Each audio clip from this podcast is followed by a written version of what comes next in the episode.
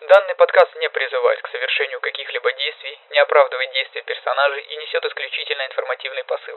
Подкаст не рекомендуется к прослушиванию лицам, не достигшим возраста 18 лет. Также в выпуске могут содержаться описания сцен насилия, употребления наркотиков, алкоголя и табакокурения. Весной 1863 года жители и путешественники по территории Колорадо опасались за свою жизнь, поскольку один за другим появлялись сообщения о жестоких убийствах. Одинокие путники исчезали, а их тела позже находили в глубоких ущельях или прятали в кустарнике на склонах гор. Убийства были загадкой. Никто не знал, кто виноват, поскольку преступники не оставляли никаких улик. В районах убийств были расставлены многочисленные наблюдатели, но они не имели понятия, кого искать – индейцев, банду или одинокого отчаявшегося бродягу.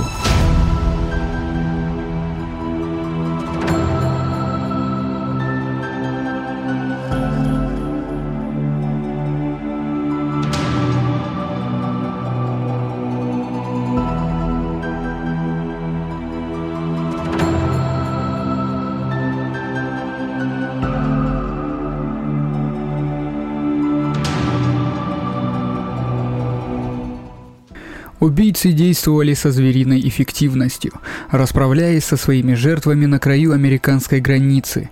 Одно убийство превратилось в два, потом в пять, потом в восемь, а затем перешло в двузначное число – Казалось, каждый месяц на новой территории Колорадо находили еще одного застреленного или искалеченного человека. 16 марта 1863 года 58-летний Франклин Брюс оказался первым в этом списке. Его застрелили недалеко от своей лесопилки в окрестностях Каньон-Сити. Месяц спустя пятеро мужчин были убиты возле поселка золотодобытчиков Фэрплей. Одному из них прострелили руку, а затем погнали за ним вниз по склону и снова выстрелили. Когда жители обнаружили его тело, оказалось, что мужчина был раздет и убит томагавком. Все жертвы были белыми мужчинами, поселенцами, прибывшими из других регионов Северной Америки. Жители выдвигали предположения о личности убийц. Возможно, они были партизанами конфедерации, сеющими хаос на землях, контролируемых Союзом, или коренными американцами, защищающими свои территории.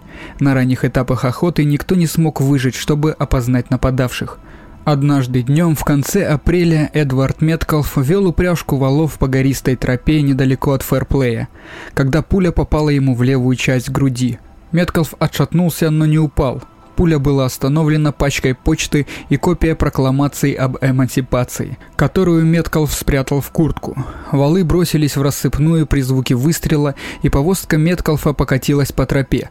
Прозвучал второй выстрел, однако повозка ударилась о камень, и Меткалф отскочил с дороги.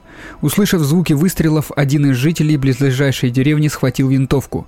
Он увидел двух мужчин, которые бежали прочь. Когда вечером в город пришло известие о случившемся, группа из по меньшей мере шести человек разыскала раненого.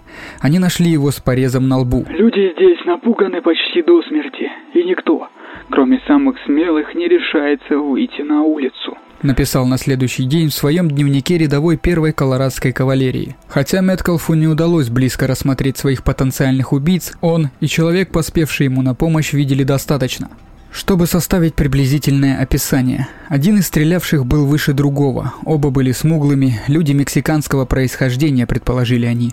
Это было немного, но уже кое-что. Самые страшные убийцы Запада наконец-то были замечены. Чтобы вы лучше понимали, что это было за время, я расскажу вам побольше об облике той эпохи. Территория Колорадо в 1863 году была безжалостным местом. Однако всего за пять лет до этого она была страной возможностей. Когда в 1858 году двое мужчин обнаружили золото в россыпях вдоль ручья Литл Драй Крик, возможно на территории современного Энглвуда. Это вызвало такой ажиотаж, которого не было со времен калифорнийской золотой лихорадки десятилетием ранее. Десятки тысяч старателей отправились из своих домов на восточном побережье и Среднем Западе, пересекая равнины, чтобы добраться до скалистых гор. Новые жители строили хижины, лесопилки и палаточные городки с такими названиями, как Денвер-Сити, Колорадо-Сити, Голден-Сити, Тарриал и Голд-Хилл. К 1860 году на территории проживало около 43 тысяч человек, из которых подавляющее большинство составляли белые мужчины. Все они надеялись, что скоро разбогатеют. Обещание богатства было недолгим. Зимы в скалистых горах оказались суровее, чем ожидалось. Путешествия были коварными и отнимали много времени. Продовольствие быстро заканчивалось. Золото так и не было добыто в тех количествах, на которые рассчитывали поселенцы. Всего через три года после начала золотой лихорадки в Колорадо она закончилась. К 1861 году, когда началась гражданская война, около 10 тысяч жителей покинули территорию, оставив землю, которую они считали богатой золотом, и вернулись в свои дома разоренными и сломленными. Жизнь на южной окраине территории Колорадо вряд ли была проще. В высокогорной долине Сан-Луис около 7 тысяч испаноязычных поселенцев построили десятки площадей, небольших деревень из саманных построек с соломенными крышами, вдоль рек Канехас и Сан-Антонио, которые впадали на восток в Рио-Гранде. Общины были названы в честь католических святых – Сан-Хосе, Сан-Джудас де Тадео, Сан-Рафаэль, или по географическим признакам – Лос-Бразос, Руки, Ла-Исла, остров, Меситас, маленькие столы. Жители часто выращивали зерновые зерновые культуры, разводили коз и крупный рогатый скот, но даже по стандартам приграничья многие семьи жили в бедности. Мужчины и женщины испанского происхождения, жители Юго-Запада, происходящие от испанцев, которые жили в регионе до аннексии, прибыли на территорию нынешнего Колорадо еще в 1840-х годах, многие из округа Таос в Нью-Мексико. Они воспользовались общинными земельными грантами Мексики, которые поощряли экспансию на север. Новые поселенцы как торговали с коренными американскими племенами, так и воевали с ними. Некоторые даже покупали и продавали небольшое количество рабов из числа коренного населения.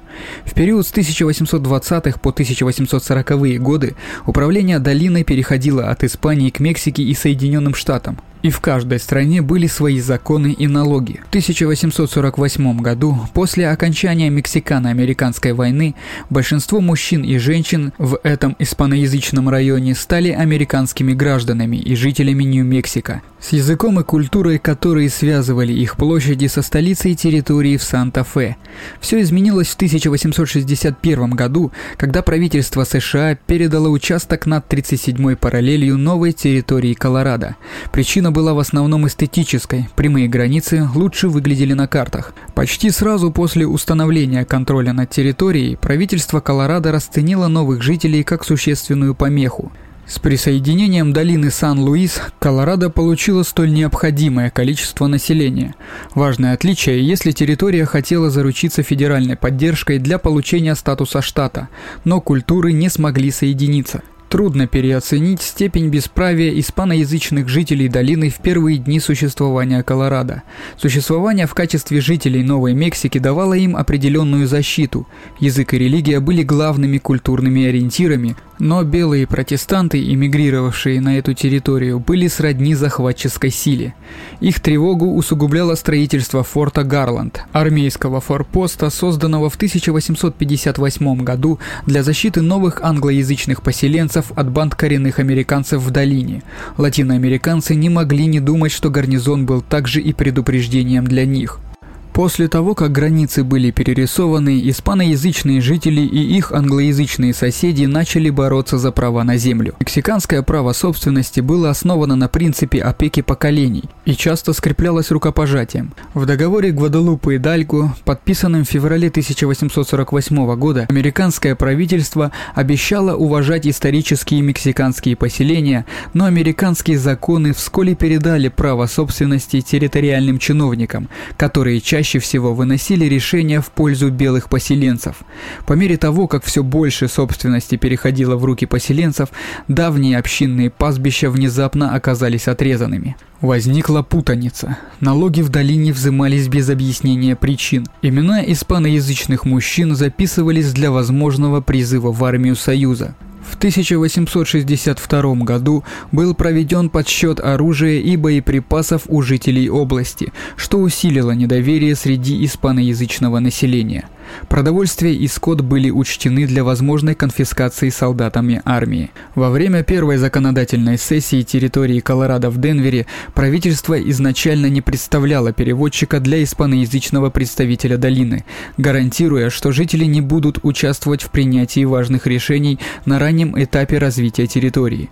После принятия законопроектов правительственные чиновники отказались переводить эти законы на испанский язык, утверждая, что расходы на печать не непомерно высоки и что испаноязычные жители региона не являются американскими гражданами, поэтому правительство не должно обеспечивать их переводы. Почти в одночасье южная граница Колорадо стала эпицентром проявления недовольства на этой территории. Жители не понимали, почему правительство собирает определенные налоги и почему их права на землю теперь нарушены. Белые поселенцы чувствовали растущий гнев по отношению к ним. Мексиканцы округов Кастилия и Канехас проводят тайные собрания и организуют вооруженное сопротивление сбору налогов. Сообщал еженедельник Rocky Mountain News в августе 1862 года.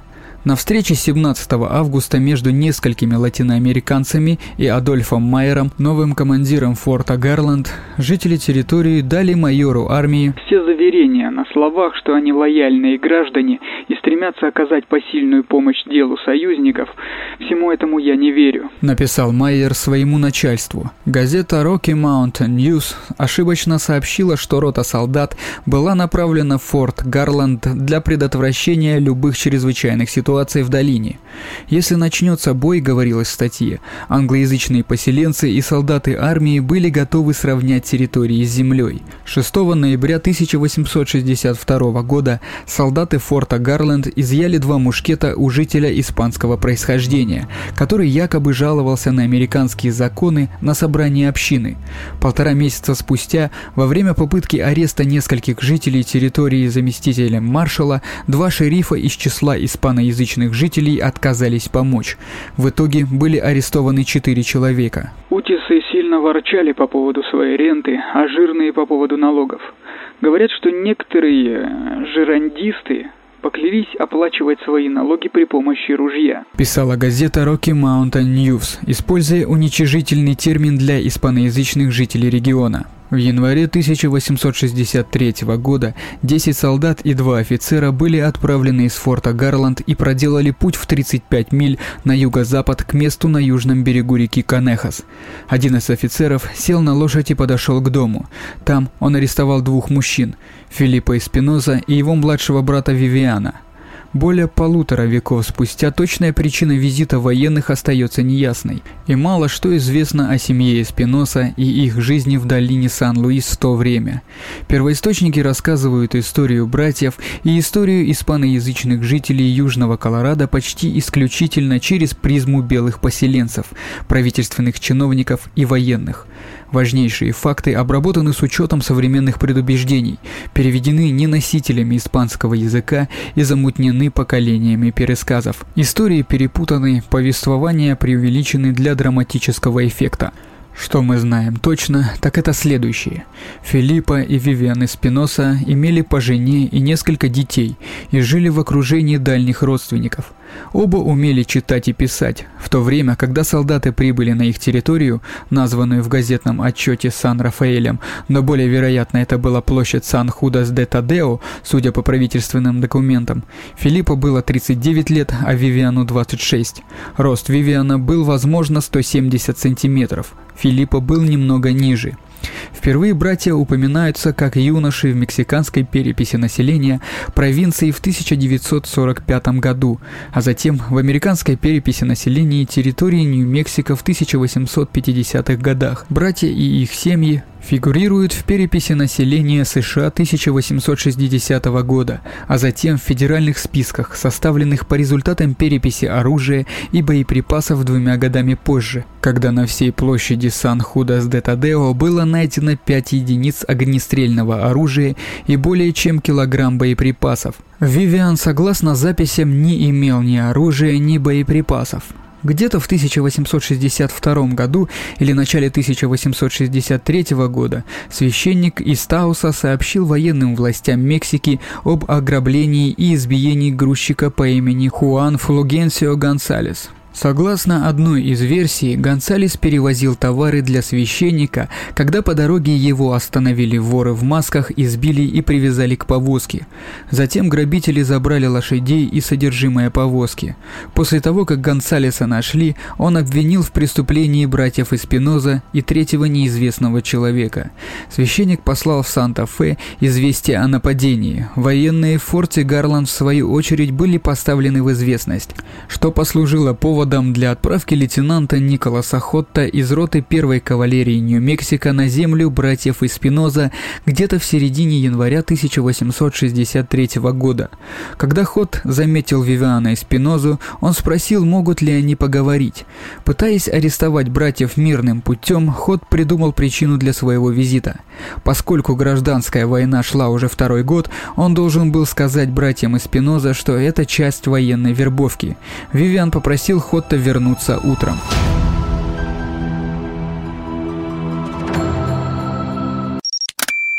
Прошло пять дней, прежде чем солдаты вернулись на площадь. К тому времени всякая попытка призыва в армию исчезла. Ход и заместитель маршала по имени Джордж О. Остин нашли братьев дома и задержали их в комнате. Ход ушел, чтобы собрать своих людей. Когда он вернулся, братья проломили стену и раздобыли оружие, оружие, пистолеты, луки и стрелы и начали стрелять из дверей и окон. Сообщал Остин, писавший под псевдонимом А в письме в газету Rocky Mountain News. В какой-то момент лейтенант приказал поджечь дом. В газетном отчете Остина говорится, что братья из Пиноза дома, выпустив в него множество стрел. Последствия могли бы показаться комедией ошибок, если бы не были столь серьезными. Кодот, по словам Остина, выпустил все патроны из одного пистолета, но очевидно ни в кого не попал. Он достал второй пистолет, но тот не взводился. Разозлившись, Ход бросил пистолет, который выстрелил, ударившись о землю. Свинцовый шарик попал Хотту в лоб, ранив его. Остин погнался за братьями через замерзшую реку Канехос, но его лошадь подскользнулась и упала, сломав Остину ногу выше лодыжки. Солдаты преследовали Испиноса в горах Сан-Хуан, но в конце концов сдались. Поскольку по крайней мере один дом семьи Испиноса сгорел, армия и маршал конфисковали имущество семьи, включая 11 коров и быков, одного теленка, 4 кровати, один сундук и два ведра для воды. Решение конфисковать практически все оставилось оставила без средств к существованию жену, детей и родственников. Этот инцидент также, вероятно, подтолкнул братьев к убийственной ярости. В течение двух месяцев после нападения на площадь по всей центральной части скалистых гор начали находить трупы поселенцев. Филиппо Испиноса начал писать письма и стихи, в которых просил защиты у Девы Марии и у различных католических святых. Среди его трудов было письмо Джону Эвансу, губернатору территории Колорадо, Американцы разрушили наши семьи. Они забрали все, что было в нашем доме. Сначала наши кровати и одеяла, затем провизию. Это были причины, по которым мы должны были идти и убивать американцев. Месть за преступления, совершенные против наших семей. Простите нас за то, что мы сделали, и дайте нам свободу, чтобы ни один офицер не имел к нам никакого отношения, ибо убивая человек обретает свободу. Я знаю, что вы осведомлены о некоторых убитых мною, но о других вы не в курсе. Однако их достаточно. Спросите, убили ли двое других людей столько же, сколько убили Спиноса? Мы убили 32 писал Эспиноса. Через два дня после того, как Франклин Брюс был убит около своей лесопилки возле Каньон-Сити в марте 1863 года, был застрелен Генри Харкинс. Джеймс Адлман был убит через некоторое время после Харкинса около перевала Уилкерсон, примерно в 80 километрах к западу от современного Колорадо-Спрингс. 8 апреля 1863 года в окрестностях Фейерплей Джейкоб Банкли и Адам Нельсон Шоп были казнены во временном лагере вдоль дороги на Денвер. Банкли был убит выстрелом в спину. Шоупу нанесли три ножевых ранения, прежде чем он пробежал 400 метров по оврагу, где упал и умер. 25 апреля Билли Картер был застрелен к северо-западу от Фэрплей.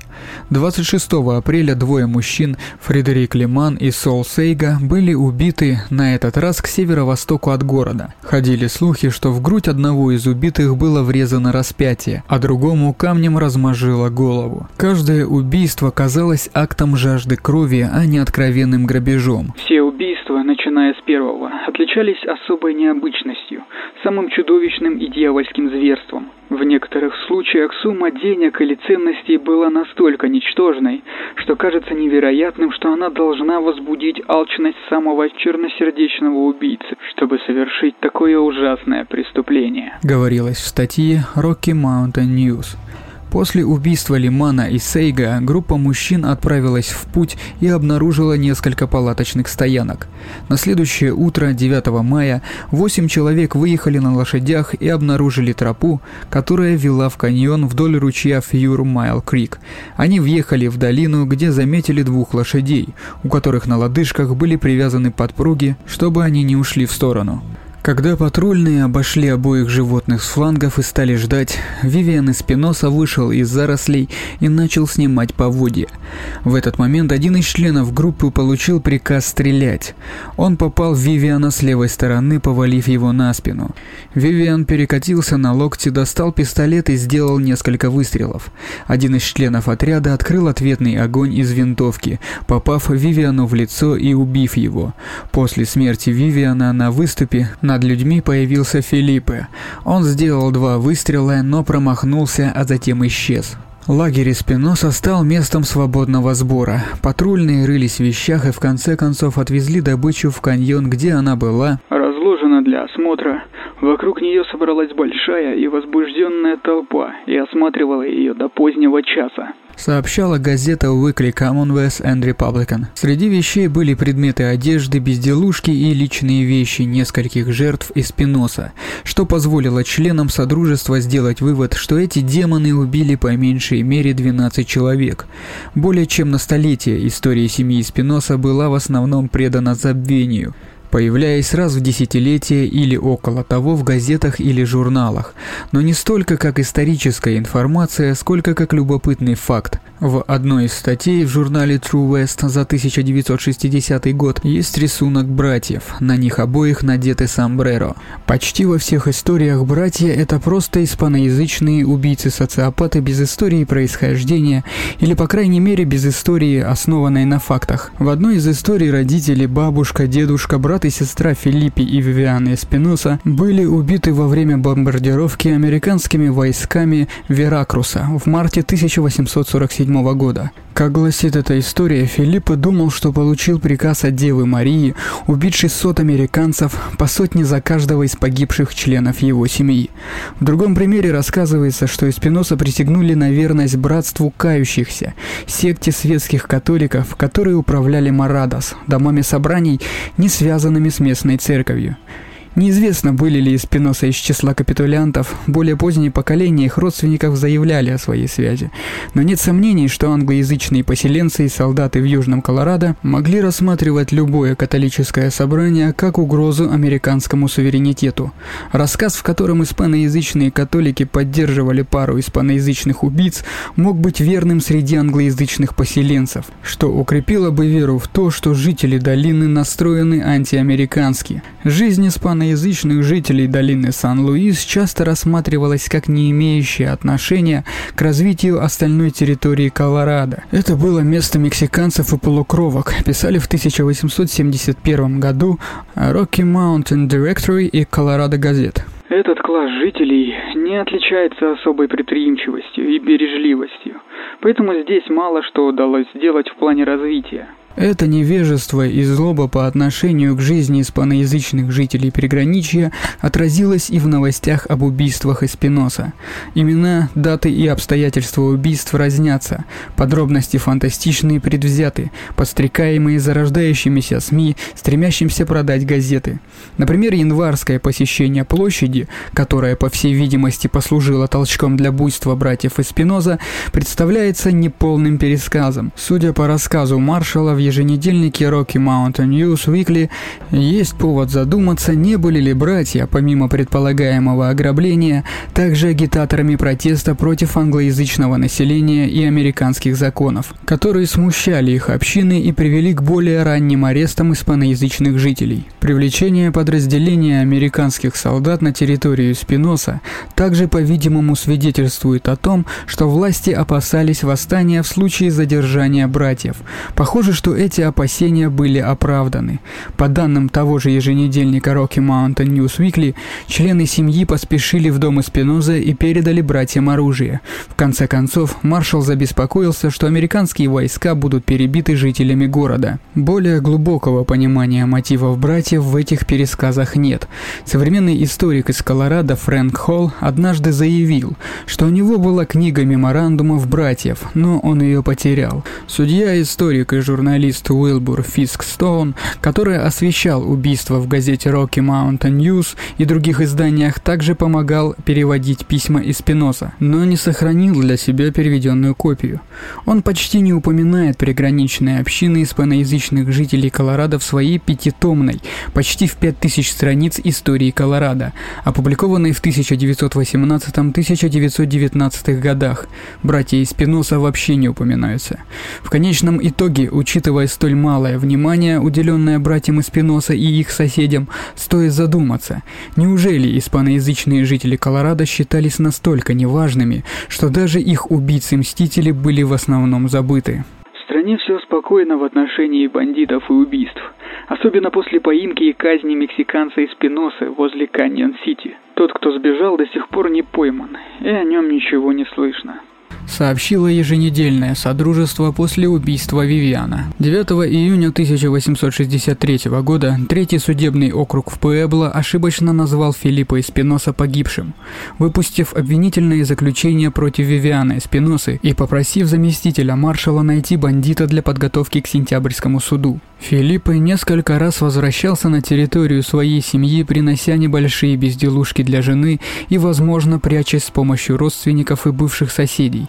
Находясь на территории площади, Спиноса должен был видеть разрушения, которые обрушились на его семью. Возможно, он также передавал письма, в которых уличал себя в убийствах и угрожал новым насилием в отношении англоязычных жителей. В какой-то момент вскоре после смерти Вивиана Филиппе завербовал нового сообщника, сына своей сестры. Если о братьях Эспиноса известно немного, то о племяннике-подростке Филиппа еще меньше.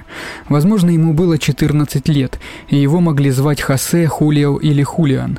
В конечном счете неясно, почему Филиппо попросил мальчика присоединиться к нему. Нанял ли он убийцу на место своего брата, или Филиппе нужен был помощник, который мог бы помочь обустроить лагерь, ухаживать за лошадьми и готовить еду. Каким бы ни было объяснение, в течение следующих нескольких месяцев на юге территории Колорадо было зарегистрировано несколько убийств, в том числе одного человека испанского происхождения, но невозможно установить, были ли виновны в этом Филиппы и его племянник. К началу осени 1863 года на счету Эспиноса было по меньшей мере 11 убийств в южном и центральном Колорадо. Примерно 11 октября 1863 года карета карета, в которой находились женщина испанского происхождения и водитель-англичанин, попала в засаду в районе современной Лаветы, на полпути между современным Волсенбергом и фортом Гарланд. Нападавшие были босыми и называли друг друга братом, по словам испаноязычного очевидца. Один из мужчин, предположительно Филиппы, назвал себя и своего спутника беглыми из Пиноса. Водитель сбежал за помощью. После этого из Пиноса сняли веревки с ремней, связали женщину по рукам и ногам и позорно надругались над ней, согласно современному рассказу об этом инциденте. Весть о нападении из засады быстро достигла близлежащего форта Гарланд. Поскольку убийцы были уже на пороге форта, настало время нанести удар. Томас Тобин, известный следопыт, траппер и горный проводник, был вызван со своего ранчо и снаряжен группой из 15 солдат.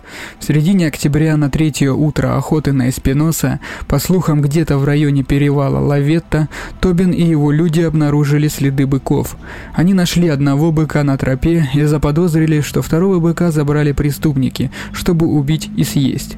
Когда Тобин и еще трое мужчин шли и ползли по лесу, один из них увидел над головой несколько воронов, что указывало на то, что мужчины убили второго быка. К группе Тобина присоединились и другие следопыты, и в конце концов они увидели лагерь в почти недоступном со всех сторон месте, откуда открывался вид на все окрестности. Согласно еженедельнику Commonwealth and Republic, мужчины взвели оружие. Тобин смотрел, как Филиппа отрезал кусок от мертвого быка, положил его на огонь, огонь и сел на бревно. У него был шрам на одной из щек, черная борода и длинные ногти, которые загибались внутрь, как позже сообщил Тобин. Когда он отдыхал, Филиппа услышал треск и потянулся за ружьем. Возможно, сломалась ветка. Тобин выстрелил из своего оружия и попал Филиппе в грудь. «Десюс, пор фавор», Воскликнул Филиппы согласно показаниям Тобина. Филиппы крикнул своему племяннику, чтобы тот бежал, но когда мальчик появился, Тобин выстрелил и убил его. Филиппы тем временем начал ползти по лесной почве, затем прижался к дереву. Один из людей Тобина пошел вперед. Филиппы поднял оружие, выстрелил и промахнулся. Другой человек выпустил зал пуль, попав в Филиппа несколько раз. Когда он был мертв, Тобин подошел к беглецу, схватил его за волосы и отрубил ему голову голову. Подросток также был обезглавлен. Среди вещей в кемпинге были револьвер, кольт Нави, две винтовки, одна боковая, одна пара маленьких туфель, одна записная книжка, держатель для ручки, нож и несколько писем. В письмах, согласно переводу, опубликованному в газете Weekly Commonwealth and Republican, Филипп писал, что он «Благословлен молоком из груди Святой Матери Марии». Я покрыт плащом святого Сальвадора. Меня защищает меч святого Павла. Я оберегаю животных и врагов моих. Они имеют руки и не могут прикоснуться ко мне. Они имеют ноги и не могут поймать меня. Они имеют глаза и не видят меня. Они имеют уши и не слышат меня. На протяжении более чем столетия историки и художники были виновны в создании мифологизированной версии американского Запада – манифеста судьбы, движения, которое, как утверждалось, могло было выделить Америку и американцев из всех сообществ в истории человечества. Этот идеал, возможно, был наиболее прославлен в Колорадо, с его акцентом на тяжело живущих поселенцев, которым удалось приручить Запад и его обитателей. Если и Спиноса были воплощением худших стереотипов англоязычных поселенцев, то братья со временем заняли столь же мифическое место в латиноамериканской культуре. Движение Чикана 1970-х годов дало толчок новому повествованию, переосмыслив эту пару как испаноязычных героев, борющихся за интересы угнетенного народа. Об этой паре были написаны песни и, по крайней мере, один сценарий. Роман «Вендетта» Филиппа Эспиносы, опубликованный в 2014 году, пытался распутать семейное прошлое прошлое братьев, чтобы понять мотивы их убийств. Британская настольная игра Wild West Exodus включает в себя версию братьев, в которой Филиппы описывается как мошенник, отчаявшийся, вор, чистильщик, а для многих смелый борец за свободу. Мартин Эдвард Мартинес, прямой потомок Эспиноса и его семья в одном из своих рассказов возлагает большую часть вины на американскую жадность, коррупцию и зверство того времени. В своей диссертации Эдвард Мартинес сказал – История семьи Спиноса раскрывает трудности и ужас, с которыми они столкнулись, когда после войны Мексики и Америки пришли солдаты-пограничники, пионеры и поселенцы. Это относится не только к семье Спиноса, но и к мексиканским семьям, которые жили на завоеванной земле. Мексиканцам пришлось перестраивать свою жизнь, культуру и уклад, чтобы вписаться в новый мир. Для мексиканских семей это был новый образ жизни – если и Спиноса были бандитами, партизанами и убийцами, пусть правда будет известна. Если и Спиноса боролись за справедливость, пусть это станет известно. И Спиноса могли бы даже стать героями. Но для меня самого я являюсь доказательством, потому что мою прабабушку изнасиловали. Меня бы не было здесь, чтобы написать эту дипломную работу, если бы не мужчины, которые ее изнасиловали. По сей день семья Эспиноса остается самыми плодовитыми серийными убийцами Колорадо. Друзья, спасибо, что дослушали выпуск до конца. На этом мой рассказ о зверствах братьев Эспиноса заканчивается. Прошу прощения за долгое отсутствие. Я еще не до конца оправился от всем известного вируса, но чувствую себя лучше. Спасибо вам за оценки, прослушивание и комментарии, которые вы оставляете. Мне всегда приятно их читать. Я попрошу вас распространить данный подкаст, рассказать о нем друзьям и близким. По возможности оцените данный выпуск на вашей платформе. Этот подкаст Подкаст выходит на всех актуальных подкаст-площадках. Apple Podcast, Google Podcast, CastBox, Яндекс.Музыка, ВКонтакте и прочих. Ссылки на источники и материалы к выпуску. Сайт 5280.com. Сайт coloradoencyclopedia.org. Сайт legendsofamerica.com. Сайт grinchevsky.ru. Спасибо за внимание. Всем пока.